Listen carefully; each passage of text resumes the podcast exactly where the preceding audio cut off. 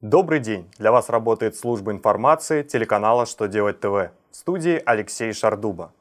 В этом выпуске вы узнаете, по какой форме предоставлять декларацию о плате за негативное воздействие на окружающую среду, как рассчитать дополнительный отпуск вредникам, которые работают меньше, чем на полставки, нужно ли включать банковскую комиссию в облагаемые НДФЛ доходы при выдаче займа сотруднику.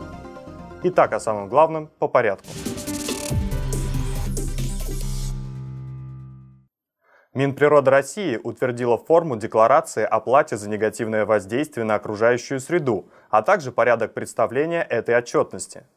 Несмотря на то, что приказ об утверждении формы вступил в силу 5 марта 2017 года, лица, обязанные вносить плату за негативку, должны представить декларацию за 2016 год, не позднее 10 марта 2017 года.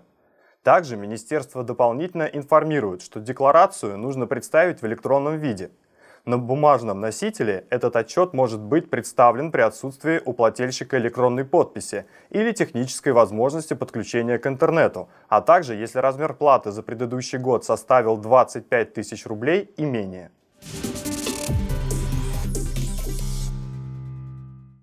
По решению Верховного суда России, если работник занят на вредной работе менее чем на полставки, он все равно имеет право на дополнительный отпуск. Решение Верховного суда отменило одно из положений инструкции о порядке назначения дополнительных отпусков, позволяющий назначить их только за те дни, которые сотрудник отработал не меньше половины рабочего дня. По мнению Верховного суда, это положение не соответствует нормам Трудового кодекса, в котором сказано, что доп. отпуск положен сотрудникам, которые работают в условиях, признанных в ходе спецоценки вредными второй, третьей или четвертой степени, либо опасными. Продолжительность отпуска за вредную работу, согласно нормам Трудового кодекса, определяет по фактическому отработанному времени, вне зависимости от ставки, по которой работал сотрудник.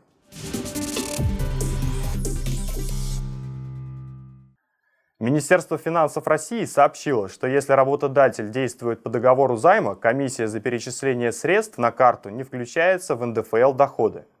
По мнению Минфина, если в договоре займа указано, что деньги будут перечислены на банковскую карту заемщика, то комиссия за операцию перечисления не включается в базу по НДФЛ по этому сотруднику. Позиция Минфина в этом случае основана на том, что у заемщика не возникает никакой финансовой выгоды от комиссии за перевод. Значит, и у облагаемого НДФЛ дохода у него не появляется. На этом у меня вся информация. Благодарю вас за внимание и до новых встреч.